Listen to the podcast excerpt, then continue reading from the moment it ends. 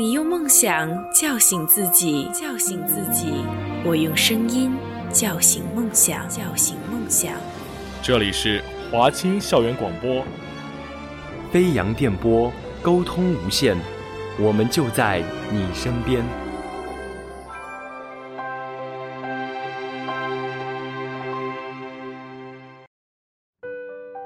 Hello，各位听众朋友们，大家好！感谢您依旧留守在 MFM 二四八九一五华清之声，我是你们的老朋友鬼话，谢谢你听到我。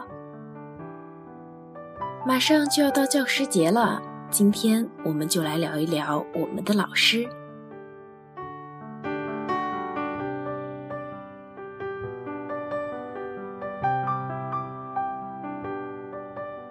在每一个人的人生路上，都会遇见很多的老师，生活中的老师，学习中的老师。那么，哪一个老师曾经给你留下过深刻的印象呢？有什么话是你最想对老师说的吗？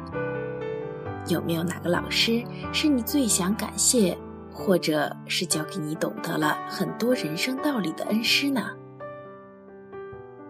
那么今天。我们先来说一说大学的老师，回忆哲学系。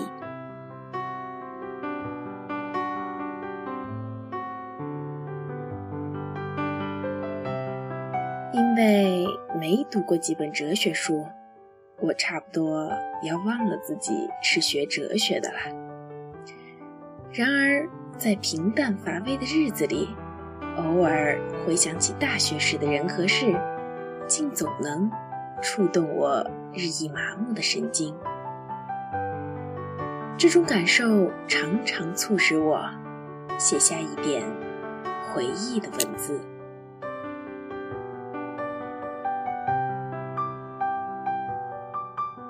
现在回想起来，我对哲学产生厌恶的根源。其实是对哲学教授的厌恶。我们的课程主要由两部分组成，一半是与马哲有关的课，现在能想起来的有《马克思主义哲学概论》《马克思主义哲学基本原理》《马克思主义哲学史》《马克思主义哲学原著选读》《马克思主义哲学史》，另一半则为西方哲学史。东方哲学史、中国哲学史、伦理学、宗教学、科学哲学、逻辑学、美学、心理学、社会学、经济学，课程多到大四下学期还排满了课。我们的哲学老师大多自视甚高，通常的情况是，研究西哲的看不上研究中哲的。研究中哲的看不上研究马哲的，研究马哲的看不上一切马克思主义之外的哲学。每一个老师都强调要读哲学原著，要读英译本，德文、法文、希腊文能看懂，自然最好啦。如果你没读过柏拉图、亚里士多德、托马斯·阿奎那、黑格尔、海德格尔，你就不要跟人说你学过哲学。王阳明都没读过，这课还怎么上？自然哲学的数学原理你们总读过吧？最好还是读读马克思恩格斯全集。于是，大家发现自己是学不了哲学的，还是混张毕业证比较靠谱。当然，要求严格是好事。教授们也是恨铁不成钢而已。最让我无法接受的是，他们对其他一切学科和生活的鄙夷。经济学是什么？不就是个极值吗？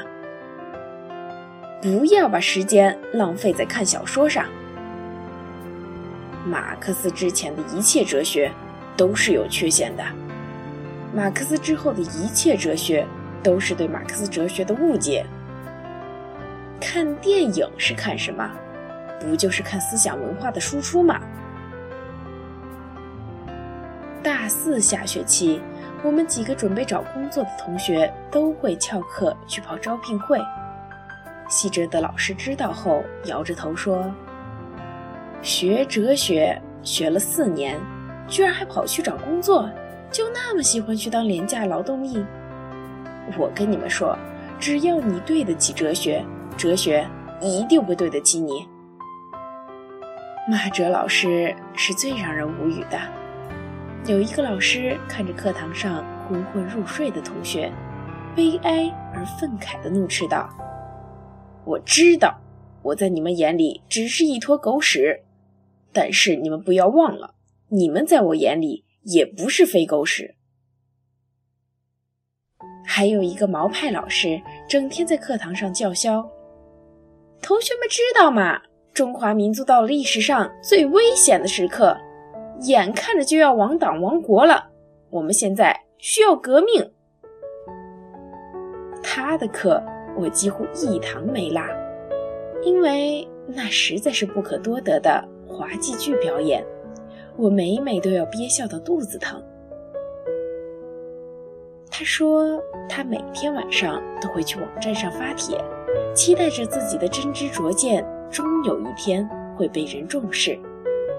他还多次强调说，他的每一篇论文都是全球首创。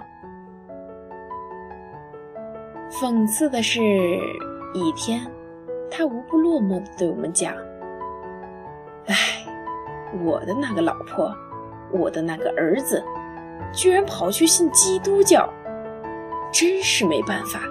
宗教是什么？是鸦片。”因为大学期间看了很多电影，所以写毕业论文的时候就想写点跟电影有关的。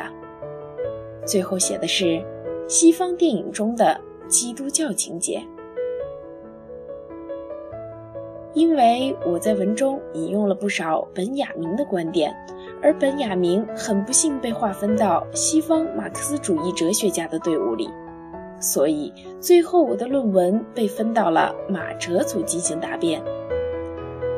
答辩那天我还没论述完，那个毛派教授就很气愤地打断我，问道：“你先不要讲了，你告诉我，基督教的本质是什么？”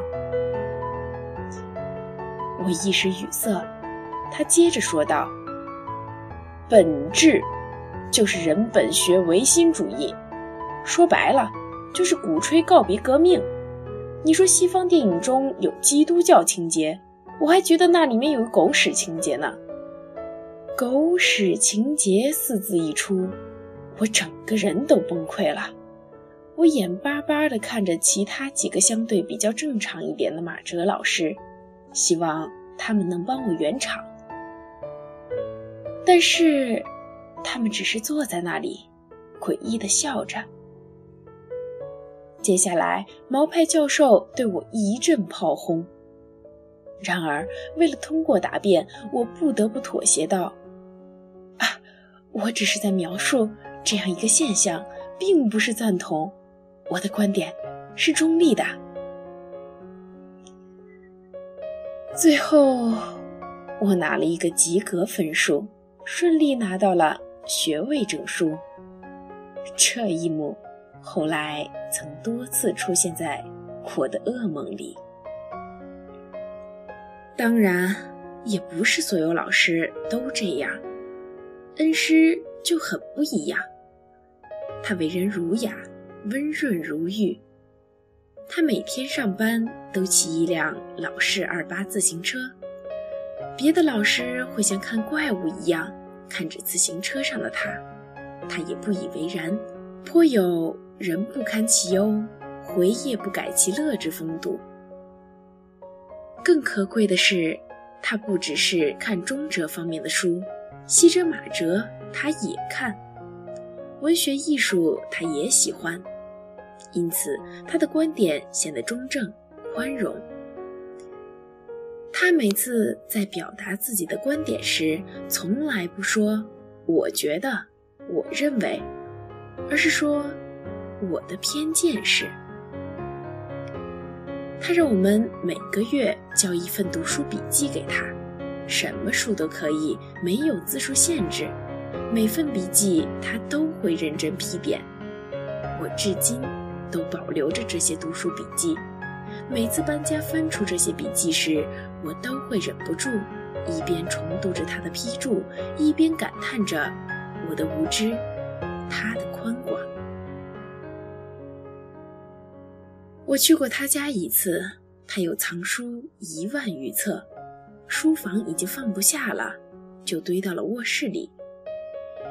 影碟唱片也有一万多张，我已经记不清那天我们都聊了些什么，只记得我们一杯接一杯地喝着他从老家带来的清茶，一根接一根地抽着七匹狼香烟。听着他的唱机里传来巴赫的十二平均律钢琴曲，临末，他对我说：“未来学术与否并不重要，但男人应该是有点学问的。无论什么领域，相信你未来是个有学问的丈夫、父亲、祖父，乃至曾祖、高祖。”直至你遥远的后人带着高贵与豪达的情怀回忆你，至今回想起来，那都是人生最美好的一个下午之一。然而，可悲的是，恩师教书已近十年，但仍只是一个讲师。他说。他不想去制造那些垃圾论文，所以评不上副教授。最可笑的是，据说学校有一个不成文的规定：一个讲师如果连续十年没有被评定为副教授，就将面临失业的危险。为此，他挣扎了好久。不久前，我给他打电话。他苦笑着对我说：“我现在是副教授了。”当时还有一件让人啼笑皆非的事，据说有一个学生跑到教务处去向学院领导诉苦，说恩师经常在课堂上宣讲社会阴暗面，思想极其消极。领导还为此专门找他谈话。其实毕业之后，我们之间少有联系，因为我深感自身见识之浅陋，实在无言过多烦扰。这几年，我只给他写过一封邮件，在邮件里，我讲了近况，并表达了我对他的感激之情。他说：“我没有什么值得你致谢的。”人之相遇，即便有什么对味或快心的内容，那也是双向的恩谢。在那封信的结尾处，他写道：“天地之大，定有我们的立足处；风云之后，定会有我们的敖会处。”附上我篡改汉人之文后的座右铭，以增相识之意。匹夫有志，胜雄难伤；行狗有恒，九字芬芳。不及人短，不与己长。春雨润木，松竹履霜。惟精惟一，羽化飞扬。另，若有生活艰难，请及时见告，我定尽力相扶。我盯着这几行字，久久打不出一个字。因为恩师的存在，我从来都不后悔我学了哲学。我现在每天抽的烟也是七匹狼，每次抽烟的时候，都会在不经意间想起他的只言片语。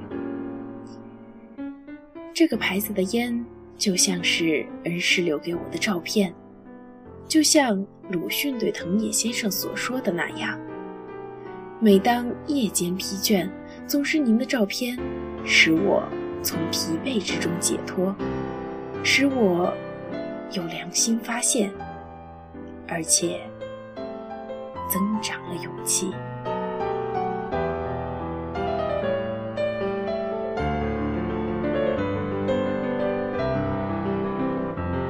好了，以上就是本期节目的全部内容。感谢您依旧留守在 MFM 二四八九一五华清之声，我是鬼话，我们下期再会。